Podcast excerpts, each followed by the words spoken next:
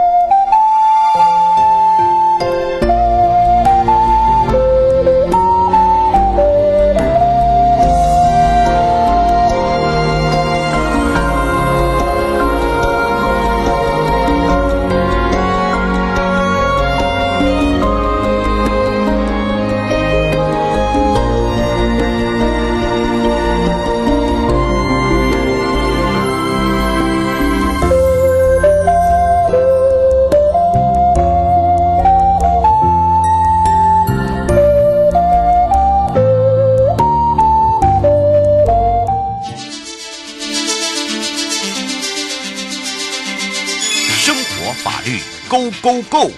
你我生活的好伙伴，我是你的好朋友哦，我是你的好朋友瑶瑶，再度回到了 You Live Show FM 零四点一正声广播电台，陪同大家。那么也聊到了，今天会来聊到了，就是犯罪被害补偿金呢，实际的案例的部分呢。哦，在这个案例里面，可以更多的了解这个定义在哪里，包含了为什么呢？我们要发给这个补偿金？那么，哦，是给本身加害人呢，还是说，哦，本身被害人呢？诶，有些人会说，诶，我也是这个加害人，我也是被害人，该怎么办？等等哈。当然，我们申请补偿金里面有一些些这个逾期的制度啦，那我们就用这个案例的部分呢，来让大家更清楚、更了解。也开放全省各地好朋友时间零二二三七二九二零，我们赶快来让台北地检高永珍检察事务官来跟大家打个招呼，哈喽。Hello，呃，主持人好，各位听众午安。是，当然我们讲到了哦，这个犯罪被害补偿金呢，我们常常会跟大家说明，但是有时候呢，可能在说明中呢，呃，可能跟他实际上，呃，这个案例里面又有一些落差哦，所以我们今天呢，用实际案例的方式呢，让大家可以更清楚。我们是不是来请教一下检察事务官？嗯，是哈，我们今天呢就以一个实际上的案例来跟大家说明这个犯罪被害补偿金的制度哦。嗯，那呃呃，就是有一个被害人小明呢，他因为重大的车祸而重伤了。那经过检检察官起诉之后呢，在法院的审理中，但是距离他车祸事发已经超过两年了。好，那这时候小明才向地检署申请了犯罪被害的一个重伤补偿金。那呃，很这个无奈的是，这个地检署在审核了之后，发现他已经超过两年，晚了三天才申请的，所以已经超过了这个申请的时限，所以只能够无奈的驳回了小明的申请。那我们就，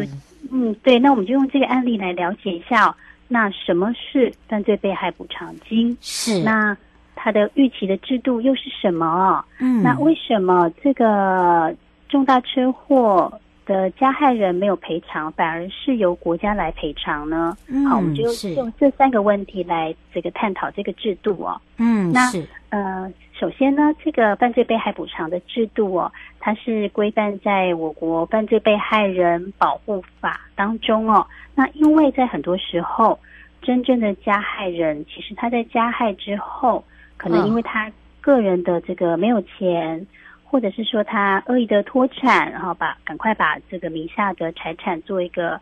呃变卖，导致呢根本没有钱可以来赔偿加被害人哦。那这时候，我们被害人他其即使可以提起民事诉讼来向加害人求偿，但是实际上却拿不到任何真正的一个金钱上的一个补偿哦，是，那就没有办法获得了被害人的一个法律保障了。所以这个时候，我们国家特别来保护利被害人，那就是保护。这时候，如果你是因为犯罪行为的被害而死亡的遗属。或是你是本身像这个例子，你是一个受重伤的一个呃被害人，那或者是你是性侵害犯罪的被害人，好，这三种状况之下呢，我们国家就特别为了保障你的权权利，而由国家来支付相当的一个金钱上的损失啊。那这个就是我们的一个犯罪被害补偿金的一个制度。是，实际上有很多人了解哦，这个犯罪被害补偿金哦，这个常常会呃，可以来去协助这个。第一个时间发生问题，对不对？但是在这个申请的过程中，大家都会有一点害怕，就说：“哎，这个会不会拖很久啊？”呃，或者是说他自己本身会有一些呃，这个可能保险啊这些会不会说两边会变成说只能申请一边等等？那如果真的有急用，又该怎么办？哦哦，林小姐问说：“呃，像您刚才讲那个案例啊，实际上只超过没有超过五天的，这个没有所谓的宽限吗？”嗯、啊。是是，那呃，因为哦，这个法律的规定，其实在《犯罪被害人保护法》的第十六条就载明了，他呃申请的这个时间点呢，是知道你有犯罪被害时期，嗯的两年，嗯、是或者是说你从这个犯罪发生、被害发生呢，已经超过五年之后哦，是不得为之的。就像我们刚刚那个例子当中的。呃，重伤害的这个小明一样，因为他已经超过了两年，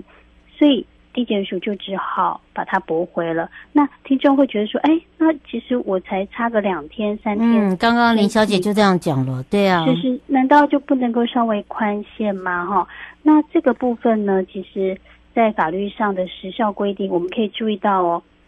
这个时效它分别是刚刚提到的两年跟五年。那我们可以发现，这个时间不是一个短时间，不是说两个月、嗯、两天。或是二十天，等于说他有那么长的时间让你准备了，是是是，他有这么长的两年，甚至是五年的一个时效哦。嗯，有这个时效的规定，其实也是保护让法律关系的早点确定。嗯，不然有时候其实也是保护我们可以赶快把这个事情做一个底定。那你放的这件申请的权利已经超过两年，然后五年的时效，那这个时候就真的。只能依照法律规定的时间点，嗯，来告诉你说，哦，你已经超过了这个这个规定了。是，因为这个已经放了两年了，你都不申请了，那你不能说你在超过的两年后的第一天来申请，就说哦，那我要主张这个权利。那可能这个法律的规定有时候哦，呃，当然法理法理，呃，这个不外乎人情，但是。时效的规定就是这么的死哦，嗯，那你超过了两年的时间没有在行使，那很抱歉，那可能你的权利，因为你让他睡着了，嗯，所以你的权利也就因此消灭了，嗯，是。所以说我这边也可以提醒大家哦，其实你从如果你是呃你是申请权人哦，这时候你从你知道有犯罪被害时起的话，依照法律规定，这时候就可以赶快来地检署申请犯罪被害补偿了。好，避免这个超过，让你的权利睡着了，不需要等到说你去警局报案啦，或是也不不需要等到你的犯罪，比如说假关起诉啦，当然也不用等到法院判决。嗯，其实在，在在当你有这个被害的事实发生的时候呢，那因为有个时效的规定，我们就可以先赶快来申请了。是，刘先生想请教一下检察官哦，他说呃有一些是呃原本发生车祸到最后变他是呃这个独居了，是只有一个人了。这个如果说真的发生了呃这样的情形又超过这个期限，那呃这个政府应该是说协助他的社工应该也有这些责任吧，对不对？他这样问。哦，是是，嗯、呃。由于这个，你这个呃，听众他的疑问是说，呃，对，到这可能他是独居权人，那我又受伤，那我又独居，没有人帮我处理的时候哦，那这个时候你可以，你知道有这样的权利，因为经经过我们今天你在，嗯，你可能听到这样的知识，对，你就知道说啊，那我知道我申请权，那请你就是赶快申请，那赶快申请的途径有很多，就像。刚刚听众说到的，对，刘先生方便我独居，嗯，这时候你就可以赶快请社工，呃嗯，对，请社工帮你，因为我们其实实务上也。发生过也有，确实很多，其实都是社工帮忙来填写这个，嗯，而且里长现在也很服务到家。对对对对对，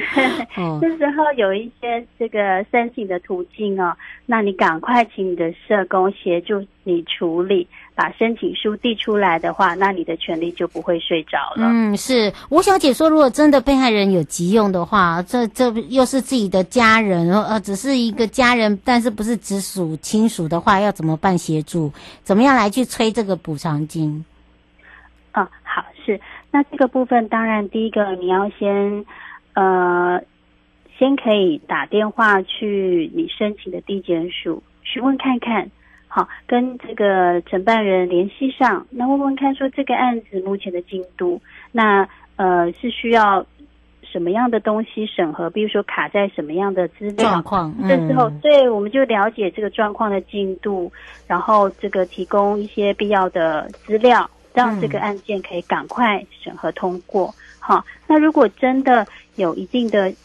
呃，因为这个补偿金的审议，就像我们刚刚提到，一定有一定的程序，是一定的法律要件要审核。那有时候也急不来。嗯、那例如像我们刚刚小明的例子，他受重伤，那到底是不是重伤？那有时候在个案当中，或许你已经申请了，嗯，但是是不是重伤还在医院的鉴定当中？是。那这个时候我们就变成没有办法马上的给予补偿金哦。嗯、所以在一些审核要件未厘清之前，前依法是真的是没有办法给予补偿的，否则就是违法补偿了哦。嗯。那这个时候或许可以去呃帮帮他呢，这个来申请一个暂时的补偿金，嗯、也就是说你可以声明说。你在因为这件的被害有什么生活上的一个导致生活上的一个急迫是需要补偿金的状况哦，那就可以可以先来申请一个暂时补偿金，那这个是一个方法啦。嗯，然后这也是提供给大家做一个参考啦。不过因为这个时间关系，我们要下次空中见喽。谢谢，拜拜，拜拜。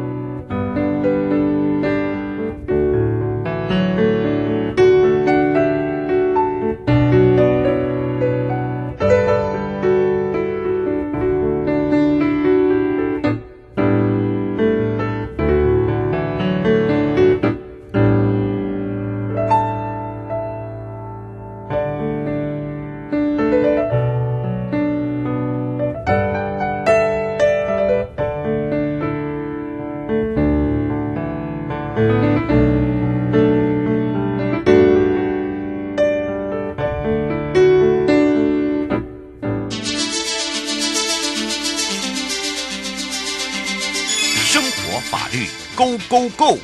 你我生活的好伙伴，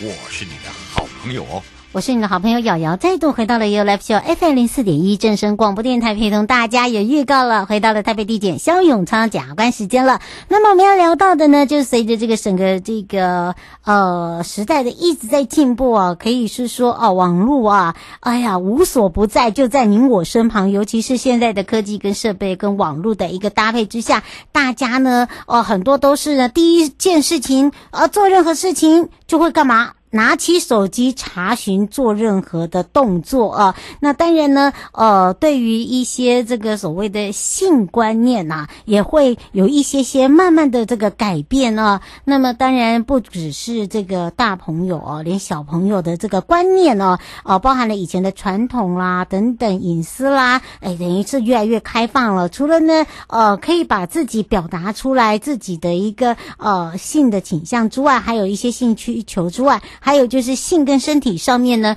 他们会认为说这是力与美等等哦，这我们常常在这个网络上听到，或者有一些社团，呃，包含了这个亲密关系，常常会呃觉得说我很爱你啊，或者说诶我们两个自拍这些亲密照啊，其实这就是一种性感、哦，这就是一种呃觉得是有时候会被拿出来，就说诶来比较，你看呃这个我的另外一半啊身材姣好等等都有，anyway 好。这些呢都是哦，原本这是可能比较私密，现在都变得很多是公开的。所以今天呢，我们都要来聊到这个呢，就是。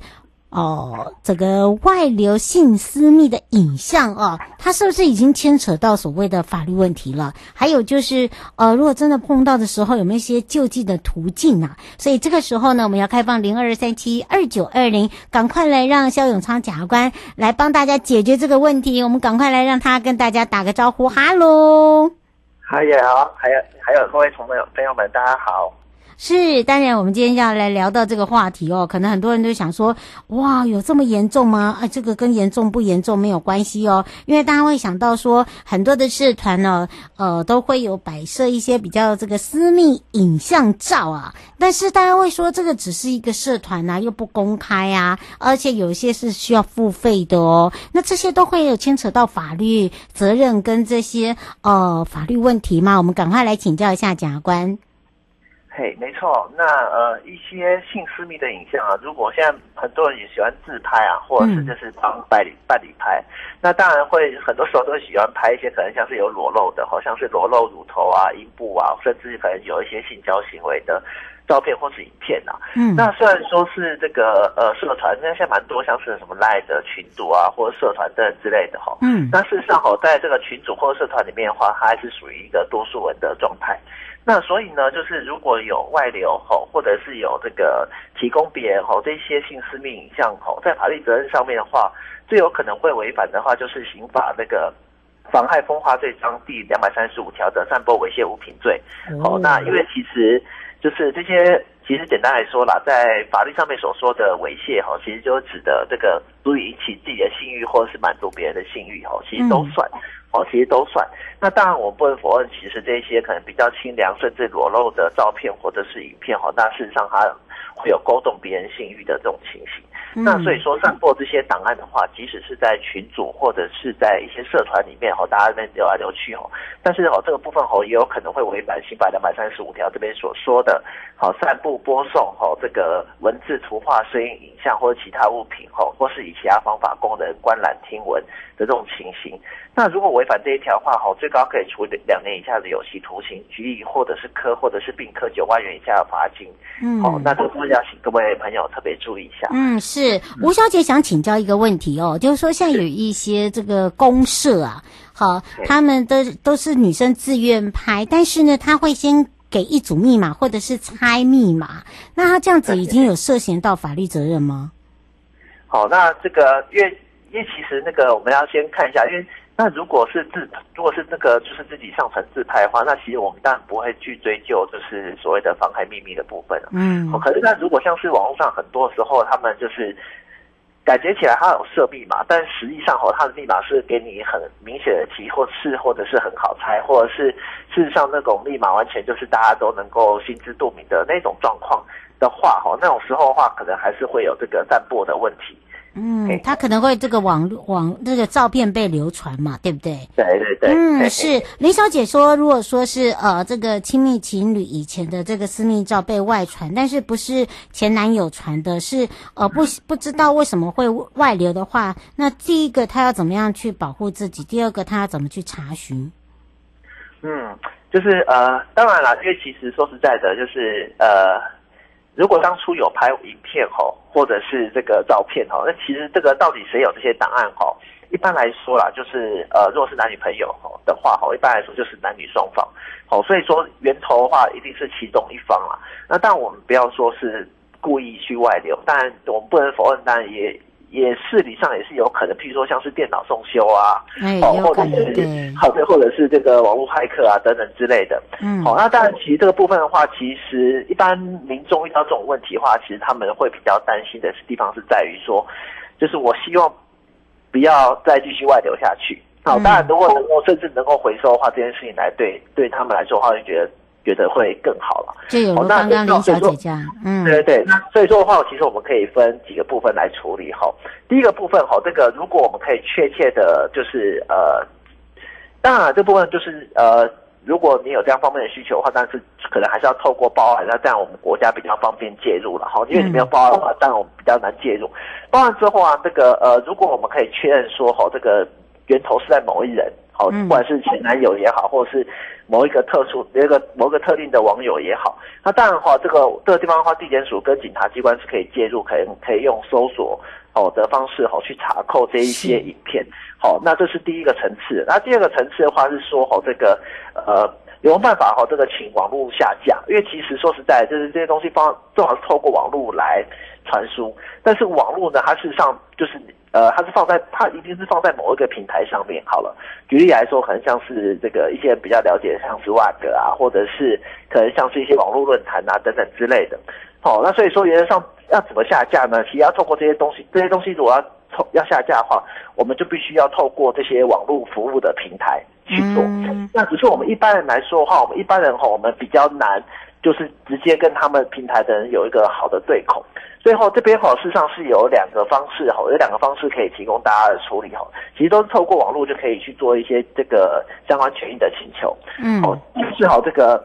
如果是大人好，大人就是成人了，好，成人的私密照如果有外流，好，希望这个平台业者能够帮你这个下架，好，让这个让这个损害停损的话哈，那这个朋友们你们可以在网络上哈，这个 Google 哦搜寻好，直接打关键字就好。好，打关键字可以打私密，好，私是那个什么，就是私立学校的私，好，密是。M 一那个英文，嗯。嘿，私密，好，就是对，第一个字是那个中文字的私，好，私立学校的私，第二个是密，英文的 M 一，好，M 一，你打这个话，嗯，对对，U M E 的密，哈，你打这个私密，哈，就可以找到哈这个一个官方网站是这个成人私密照的申诉服务网。好，在这个申诉服务网的话，它可以协助你去跟平台业者对口，然后也可以提供你一些好的协助，法律上的协助或者是建议。好，这是成人的部分。那因为现在也蛮多小朋友，事实上就是现在很多小朋友事实上有点被诱拐，比较小大的，对，是小大人，小大人，所以说。